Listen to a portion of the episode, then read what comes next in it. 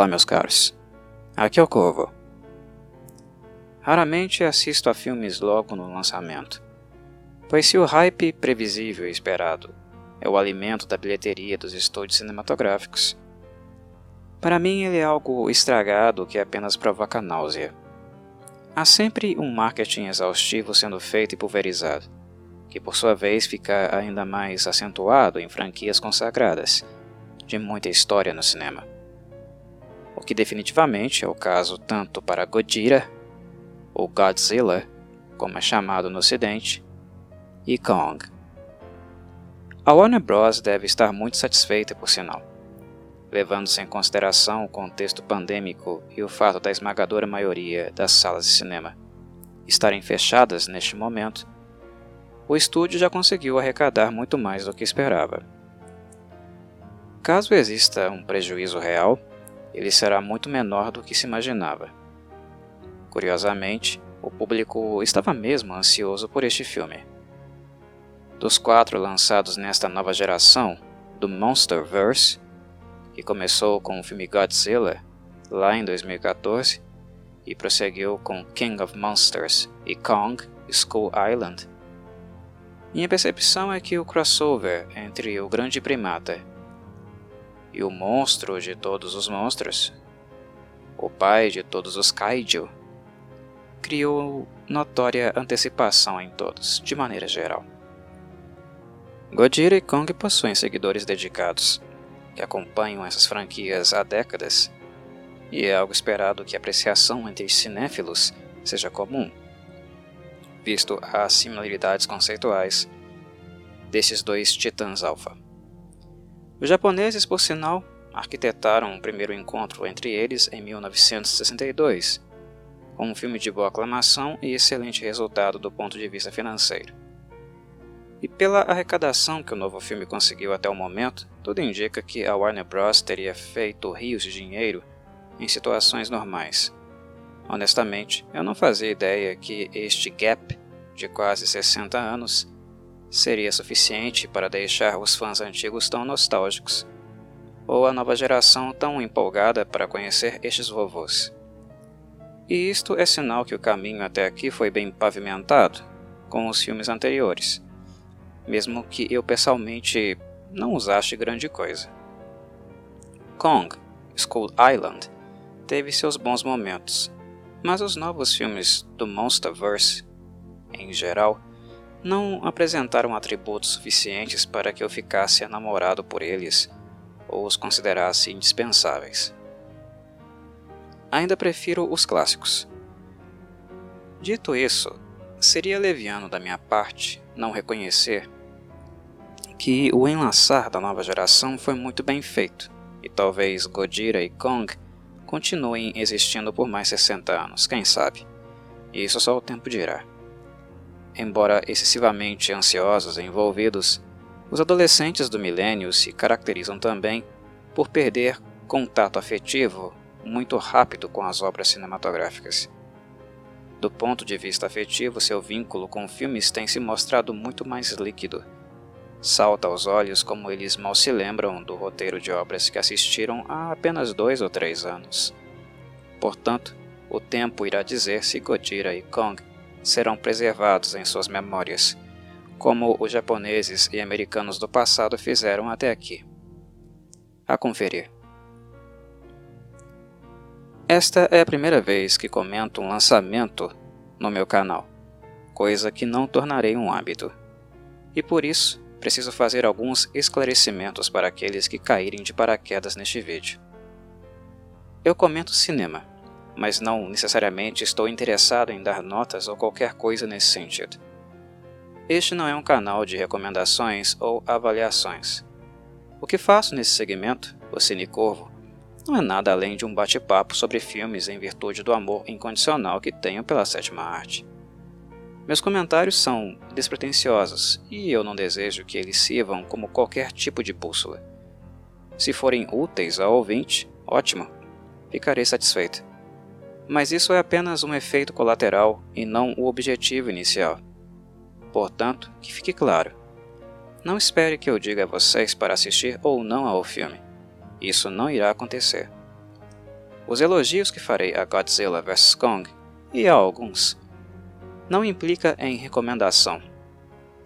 E as críticas negativas que também farei não é uma tentativa de desencorajá-los.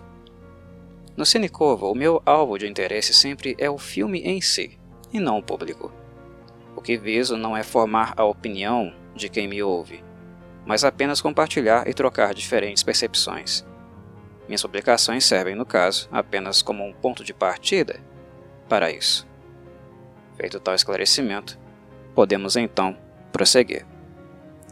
No tocante ao novo Monsterverse da Warner, penso que os filmes da última década compartilham de uma mesma fórmula de ambientação, o que também é recorrente e observado em outras franquias recentes de ação e ficção científica. O senso estético e o tipo de direção não são exatamente idênticos, mas nota-se que há um norte e um ponto de apoio central, que serve de coordenada para todos os diretores, roteiristas e produtores que trabalham nessas franquias. Por um lado, vejo um aspecto positivo. Isto impede que filmes de uma mesma franquia se tornem completamente alienígenas entre si. Os níveis de qualidade sobem e descem, mas a diferença entre eles acaba não sendo abissal. Isso nos dá uma certa sensação de solidez. Porém, há também um lado negativo: a saturação e a estereotipia. O intervalo de lançamento entre os filmes é muito curto, e a hiperexposição a conceitos similares satura de forma muito rápida o seu público-alvo. Soma-se a isso justamente o fato de serem filmes com a característica que mencionei antes de um estilo e ambientação muito similar. Como consequência, logo surge a estereotipia. Aqui, não mais se trata dos filmes serem parecidos simplesmente, mas também de usarem conceitos, estratégias, caminhos que, a partir do terceiro ou quarto volume, passam a ser repetitivas e previsíveis. Filmes que ambientam universos, franquias onde estúdios planejam vários e vários filmes no decorrer dos anos, acabam se tornando muito seguros. E filmes seguros, seguros demais, que arriscam muito pouco, também surpreendem muito pouco. Inovam pouco. Quando os conceitos básicos já foram apresentados nos filmes introdutórios, imagina-se que tais franquias darão um passo adiante, conceitualmente, cinematograficamente ou tecnicamente falando, quando lançarem uns crossovers, certo? Mas isso realmente tem acontecido? Nós temos realmente a garantia que este crossover ou universo expandido realmente vai nos apresentar alguma coisa que, do ponto de vista cênico, fotográfico e artístico, nós não vimos antes nos filmes introdutórios? Pois é, a resposta é não. É justamente neste ponto que quero tocar. Vimos este fenômeno acontecer na última década com filmes da Marvel e da DC. E penso que o Monsterverse também não está muito bem das pernas, está padecendo do mesmo mal. O fato de serem continuidades não deveria implicar, necessariamente, na total ausência de inovação ou experimentação. Estes filmes são seguros demais, o que em parte eu compreendo em virtude do alto investimento que foi feito neles são os filmes mais caros do mercado cinematográfico atual. E os estúdios não estão dispostos a grandes aventuras ou riscos que implicariam em grandes prejuízos. Mas, em virtude desta busca por segurança, os filmes deste século cada vez menos têm se tornado relevantes historicamente, o suficiente para serem lembrados no futuro como paradigmas passíveis de estudo e pesquisa.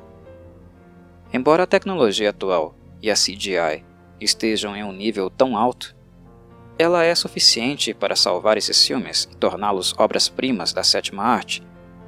Penso que não. E felizmente a academia tem dado bons exemplos neste sentido. O CGI exacerbado não tem ganhado tantas estatuetas como esperava ganhar, seja no Oscar ou no Globo de Ouro.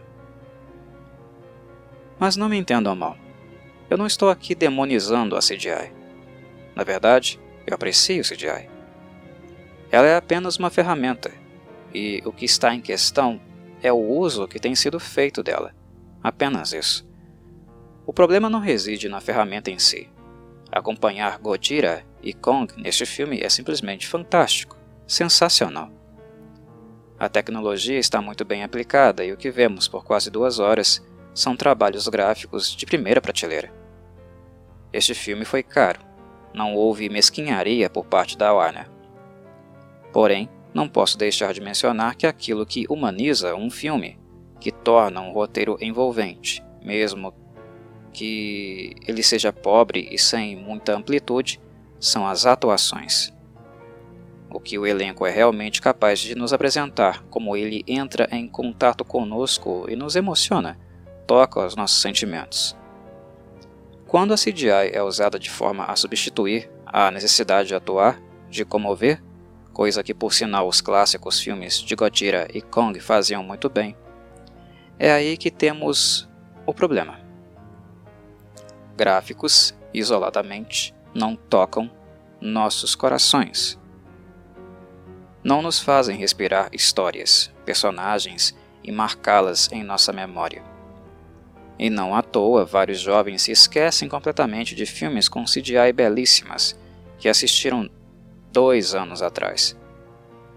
Pois não há um elemento emocional que os faz lembrar e guardar uma história que seja memorável. E o que faz de uma história memorável é a capacidade dela de proporcionar imersão, o que só pode ser feito através de um texto envolvente e, no caso do cinema, de atuações emotivas. O que acabo de conferir em Godzilla vs Kong é esta carência se comparado com os antecessores, este filme é um espetáculo gráfico de efeitos especiais. Se o cinéfilo está aqui para isso, para ver estes dois monstros sendo bem apresentados graficamente e o contato bélico entre eles, sim, você vai ficar satisfeito. Mas me permita perguntá-lo: cinema é só isso para você? Deveria ser só isso? Não pode ser mais do que isso? Não podemos ter ambas as coisas? É impossível ter ambas as coisas? Belos gráficos e ótimas atuações? É claro que não. Os filmes de Godzilla e Kong, os bons no caso, porque há muitos ruins nas franquias também, são bons exemplos. Se por um lado eles não podiam tecnicamente fornecer a glória visual que este filme de 2021 nos apresenta, por outro, eles eram capazes de mexer com os nossos sentimentos. Havia acento no roteiro e na atuação, tanto dos filmes japoneses quanto dos americanos. Em Godzilla vs Kong, sinceramente, o único aspecto do filme que mexeu comigo foi a humanização de Kong, por meio da relação que ele tem com a pequenina Dia, que é surda. Kong aprendeu a língua de sinais com ela e tais momentos de contato entre os dois são verdadeiramente lindos. Mas para por aqui. Por sinal, a pequena Dia, interpretada pela atriz Mirim Kaylee Hottle, acabou sendo, na minha avaliação, o maior destaque do elenco. É através dela que nós podemos sentir qualquer tipo de senso de valor, de fraternidade, de empatia, de temor e todos os demais sentimentos humanos. Sentimentos que ela, por ser a personagem que mais pulsa neste filme, acaba transmitindo também a Kong. Kong está bastante humanizado, o que não é uma novidade para o personagem.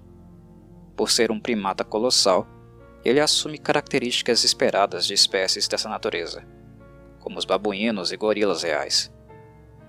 Mas há nele um senso de humanidade mais aflorado ou de dever, que faz do monstro algo muito mais refinado emocionalmente que um animal selvagem. O filme já começa com cenas de Kong coçando o traseiro, ou lavando sua cara em uma cachoeira, o que já demonstra uma linguagem corporal humanizada. Mas é justamente na dimensão emocional que o personagem realmente se torna cativante. Notem como foi muitíssimo bem feita a expressão facial de Kong, as várias delas como estas nos indicam que há um coração ali. Tal característica é digna de reconhecimento e aplauso. Mas quem dá esta qualidade a Kong quem fornece a ele elementos suficientes para que sintamos no personagem toda esta emotividade humana é a pequena Dia. Tudo começa na expressão dela, no riso e no choro da criança, naquilo que ela está disposta a ensinar e aprender com Kong. As trocas, o respeito, a busca pela compreensão dos seus sentimentos, do que se baseia todo o seu comportamento. É a atuação da atriz Mirim que permite que estas coisas floresçam no filme. Dito isso, ela basicamente é o único membro do elenco que nos moverá dessa forma.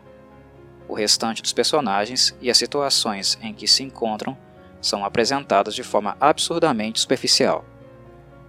Eu diria até mesmo artificial e não crível. Godira, neste filme, está tremendamente agressivo, irritado e transpirando as suas versões mais antigas, onde ele era mais monstro, símbolo do caos, do que propriamente um alfa que poderia aparecer e nos ajudar em tempos de necessidade. Godira era uma ameaça, realmente criado como um monstro. E é assim que vamos senti-lo durante todo o filme, pelo menos até os momentos finais, onde esta dinâmica pela primeira vez vai mudar um pouco.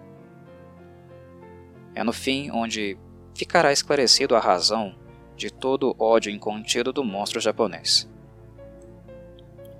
Embora no princípio do filme a grande humanidade transbordante de Kong e a raiva espumante de Godzilla nos deem a impressão de que o primeiro é o herói e o segundo o vilão, tal impressão é completamente falsa. Os vilões desse filme são os humanos, e o motivo do caos instaurado é sua ganância pelo poder, como sempre. E isso o filme não tenta esconder, fica claro nos primeiros 15 minutos.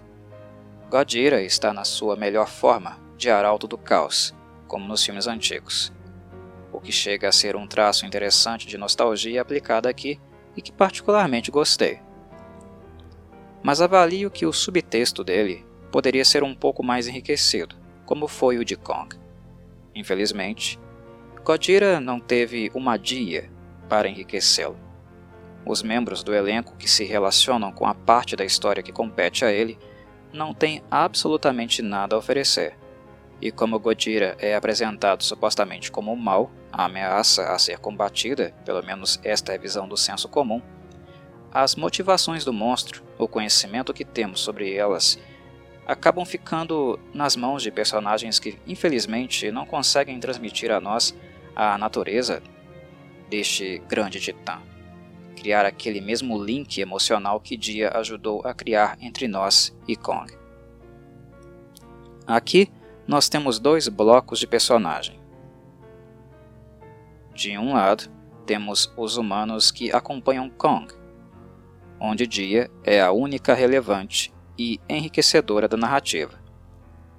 E do outro, aos humanos que estão associados à história de Godzilla, coordenados pela personagem recorrente Madison Russell, interpretada por Millie Bobby Brown.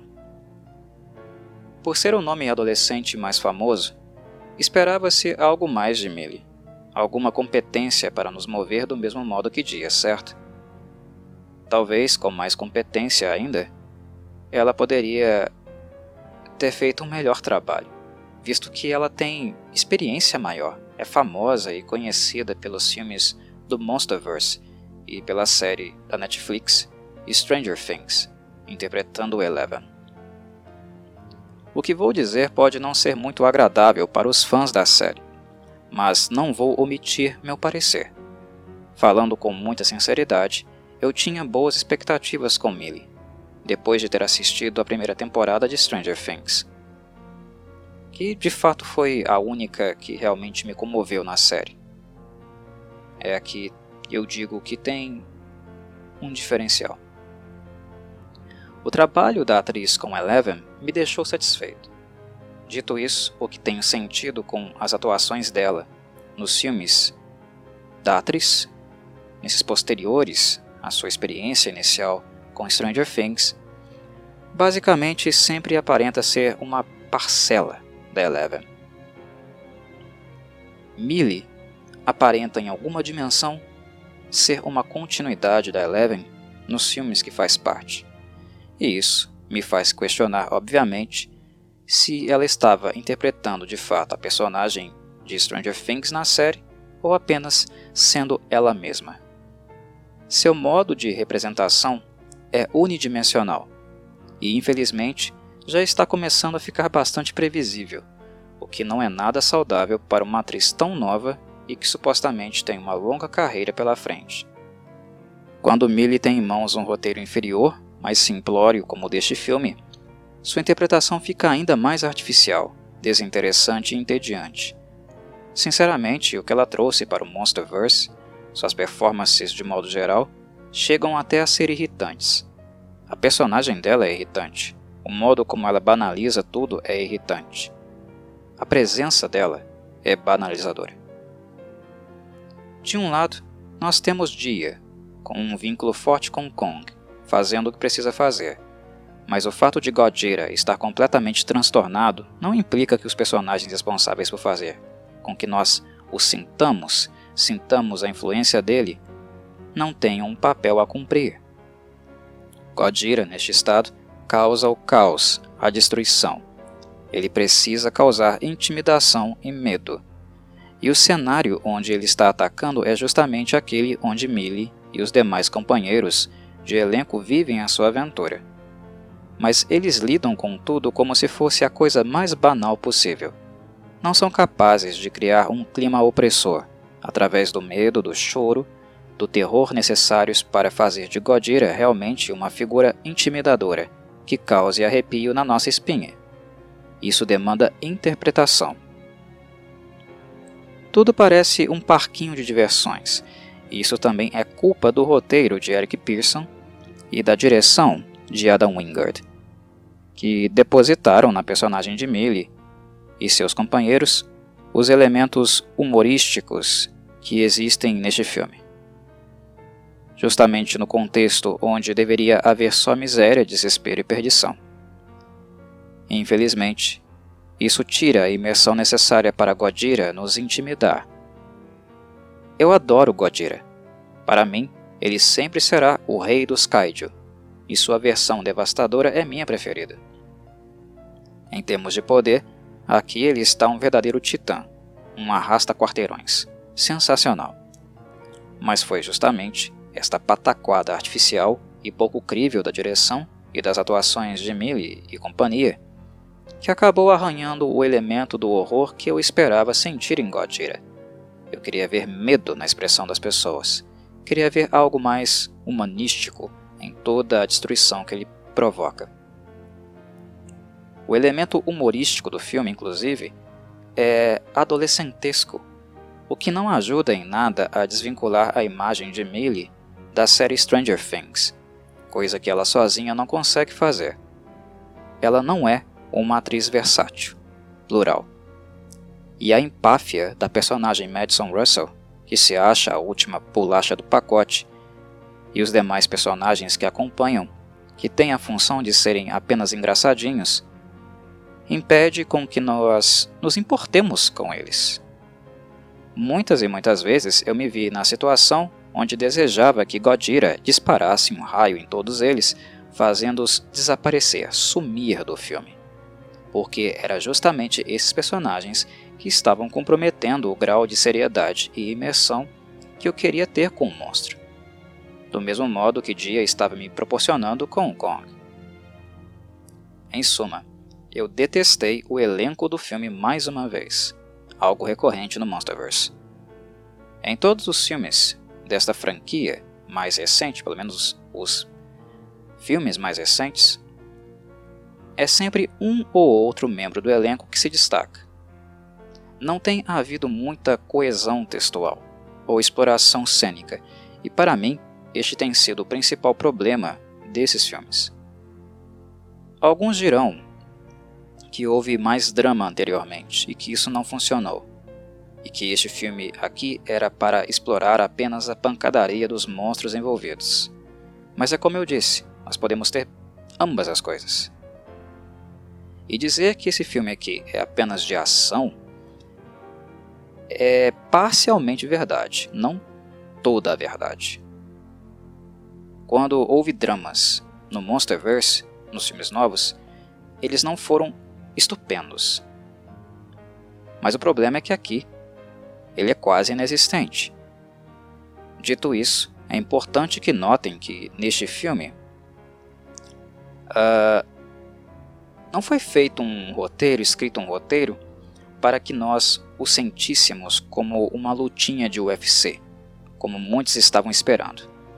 Godzilla vs Kong tem muito a ver com as intenções escusas dos verdadeiros vilões do filme. Não é necessariamente um filme que vai se focar na picuinha intolerância mútua entre os monstros alfa. O conflito de Godzilla e Kong é algo completamente secundário, a coisa menos importante na história deste filme. O combate entre ambos ficou legal? Sim.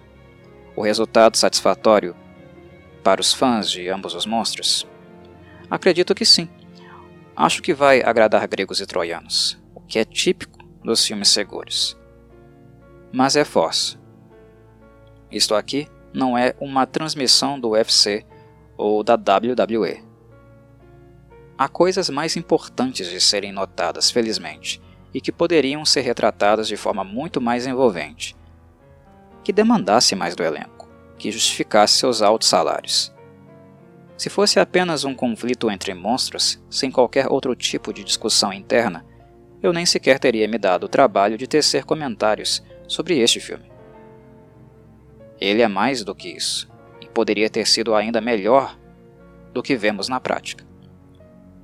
Godzilla, Kong e Dia estão vivos e pulsando, mas o resto dos personagens são zumbis apáticos e inexpressivos. Para fechar a minha fala, preciso mencionar Godzilla vs Kong como um filme não muito gentil com cinéfilos de primeira viagem. Caso nunca tenham assistido nada relativo a eles, penso que esta não é a melhor forma para serem introduzidos. Não chega a ser necessária uma consulta aos clássicos, embora muitas referências estejam sendo feitas aqui, como ao Ghidorah e o Mechagodzilla. Mas o conceito de Hollow Earth, a Terra Oca, de um mundo dentro de um mundo, vocês certamente precisam conhecer para apreciar melhor o que verão, para não ficar tanto no escuro no princípio. A fonte de energia dos monstros, o poder que é cobiçado e que desencadeou toda a confusão que acompanhamos no filme, é oriundo da Hollow Earth. E o roteiro não vai introduzir tais conceitos para curiosos e casuais que queiram assistir Godzilla vs Kong apenas porque o filme está sendo muito falado. É visível que os envolvidos procuraram explorar bastante o lore das franquias. Há realmente muitas referências sendo mencionadas, incorporadas aqui. Mas o enredo não vai se preocupar em lhe dizer o que são essas coisas e de onde elas vieram. Não chega a ser algo que torna a experiência impossível de ser compreendida, até porque esses filmes não se tratam de nada muito complexo ou intelectualizado. Vocês apenas vão demorar um pouquinho além do esperado para começar a conectar algumas coisas, para que haja aquele clique do que raios está acontecendo diante dos seus olhos. Do porquê Kong precisa ser levado para Hollow Earth, e também a razão de Godzilla estar completamente alucinado de raiva. Fora isso, as demais referências não demandam compreensão prévia para que façam sentido para vocês. No mais, é o que tenho a dizer. Um abraço a todos e saudações Corvides.